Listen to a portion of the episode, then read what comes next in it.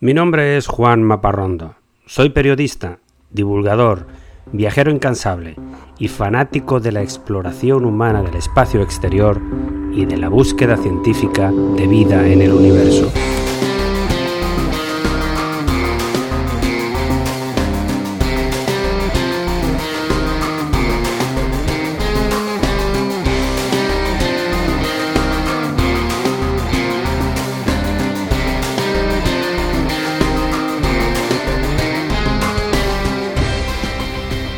Este es mi podcast de divulgación sobre temas espaciales, sobre astronomía, constelaciones, robots viajeros, planetas y galaxias, asteroides, historias de astronautas, vida extraterrestre y todo tipo de gente loca por las estrellas.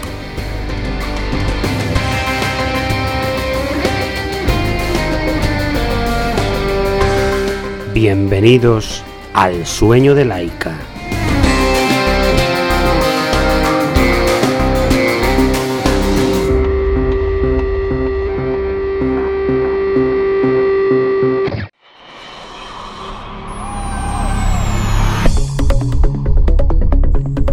Me gusta empezar cada episodio con algo divertido, con una anécdota. Y hoy quiero hablarte del desahucio de los científicos alemanes. En la historia del desarrollo de los cohetes espaciales hay que mencionar un grupo de jóvenes y entusiastas científicos alemanes que formaron un grupo a finales de 1927 con el nombre de la Sociedad para los Viajes Espaciales. Eran los años de entreguerras, antes de la llegada al poder de Hitler, y ninguno de estos jóvenes quería saber nada de política. Solamente querían investigar el modo de crear más y mejores cohetes que pudieran enviar hombres al espacio. Para ello alquilaron al ayuntamiento de la ciudad de Reikendorf una antigua nave militar destartalada donde poco a poco se fueron instalando para trabajar en sus experimentos. Eran tan apasionados con su ciencia que no tenían tiempo para nada más. No tenían días libres, no bebían alcohol y ninguno de ellos estaba casado. Su líder era el ingeniero Johannes Winkler. Llegaron a ser más de 900 miembros y entre ellos había un aristócrata de 18 años llamado Werner von Braun. Sus éxitos en el desarrollo de cohetes fueron enormes, pero en 1931 la sociedad tuvo que cerrar sus puertas por un desahucio. El ayuntamiento de Reikendorf envió a los científicos una factura de consumo de agua impagada durante dos años, una factura tan alta que ninguno de los jóvenes tenía dinero para pagar. Si no hay dinero, no hay ciencia.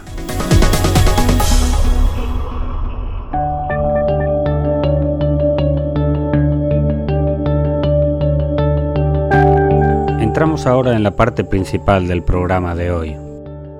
Hoy quiero contarte la historia de Carl Sagan, el hombre de los miles de millones. Cuenta la leyenda que un niño de 10 años creciendo en un barrio comercial del centro de Brooklyn, en Nueva York, en los años 40 del siglo pasado, se sintió interesado por las luces en el cielo que se veían por la noche.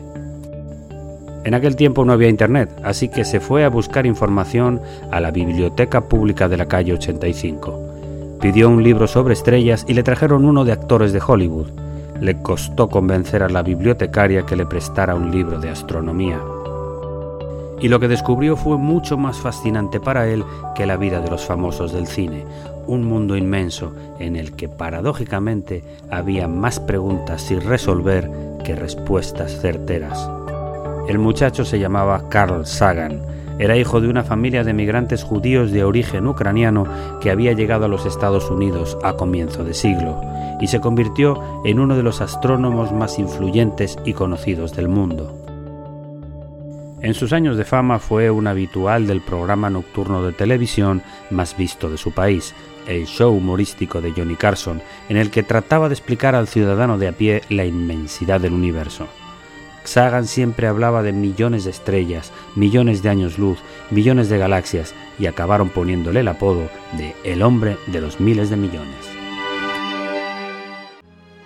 Sagan fue un joven superdotado. Fue admitido en la Universidad de Chicago con apenas 16 años, donde consiguió una licenciatura y un doctorado en física en 1960. Después fue profesor en Harvard y se instaló finalmente en la Universidad de Cornell, en Nueva York, donde tuvo una cátedra durante 30 años. El trabajo que realmente le apasionaba era la exploración de los planetas y satélites del sistema solar. Estaba obsesionado con Venus, nuestro planeta gemelo, muy cerca de nosotros, el mismo tamaño y la misma edad que la Tierra, pero nadie tenía ni idea de lo que había en su superficie, porque una densa, impenetrable atmósfera impedía ver nada con los telescopios tradicionales en aquella época. Ya en 1960, utilizando conocimientos acumulados hasta esa fecha, Sagan había escrito su tesis doctoral en física, afirmando por primera vez que Venus era un planeta castigado por un enorme efecto invernadero. La luz del Sol llega, pero no puede salir por las nubes de su atmósfera. El resultado, que en la superficie de Venus hay una temperatura media de 425 grados centígrados y una presión atmosférica 90 veces la de la Tierra, haciendo imposible la vida. Siete años después de la publicación de la tesis, dos naves robot, una rusa y otra de los Estados Unidos, lograron posarse en la superficie de Venus y confirmaron en gran medida las predicciones de Sagan. Esa era su gran pasión. Sabía que formaba parte de la primera generación de astrónomos que no estaban condenados a observar los cielos desde la superficie terrestre. Formaba parte de uno de los equipos que podían literalmente viajar a otros mundos y comprobar in situ cómo realmente son. Sagan trabajó también asesorando en el GPL, el laboratorio de propulsión a chorro de la NASA en California, en los años 70, y formó parte del equipo que desarrolló las misiones Voyager 1 y Voyager 2, las naves de la Tierra que más lejos han llegado y que ahora mismo ya se encuentran fuera del sistema solar después de haber visitado Júpiter, Saturno, Urano y Neptuno y muchas de sus lunas. Sagan nunca se olvidó de lo difícil que es que el gran público comprenda y se interese por los temas científicos, igual que le pasaba a la bibliotecaria de Brooklyn, y trabajó duro para llenar ese vacío de divulgación de la astronomía, de modo que todo el mundo pudiera entenderla. La serie Cosmos de televisión presentada por Sagan divulgó el interés por las estrellas en el mundo entero, y en ella se anunciaron además problemas actuales de la humanidad como el calentamiento global y avances de la ciencia como la llegada del Internet.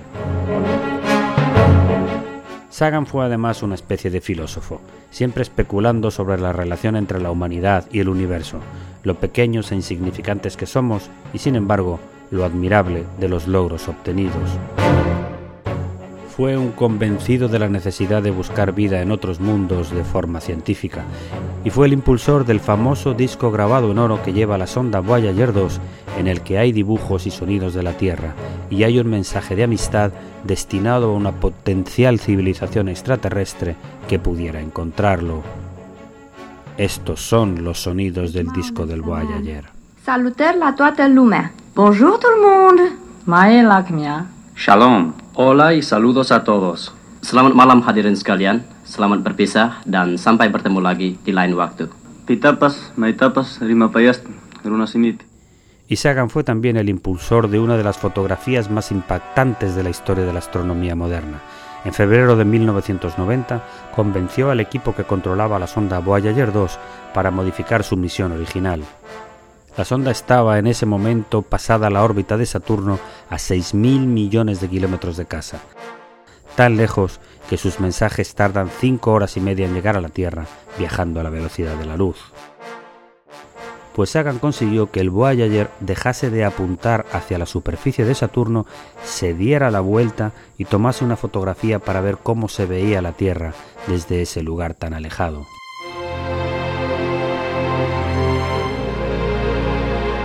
El resultado fue una increíble foto del fondo negro del espacio, barrido por una leve franja amarillenta de uno de los anillos exteriores de Saturno, en el que se distinguía un punto de azul pálido. Una luz sin importancia especial, como otras en el firmamento. Esa luz era nuestro planeta.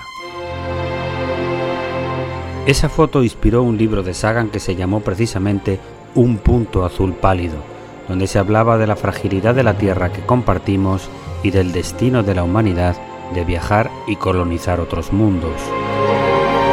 Sagan murió de cáncer un día como hoy, 20 de diciembre de 1996, a la temprana edad de 62 años.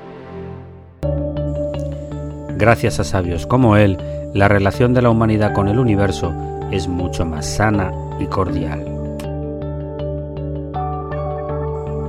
Y hasta aquí el episodio de hoy de El sueño de Laika. Espero que te haya gustado.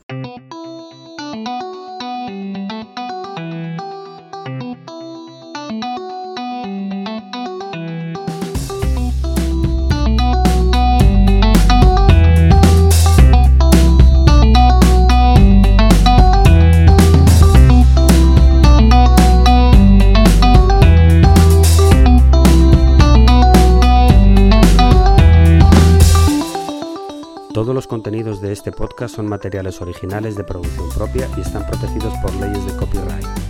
Todas las músicas y sintonías se reproducen con derechos comprados a sus autores o son de reproducción libre.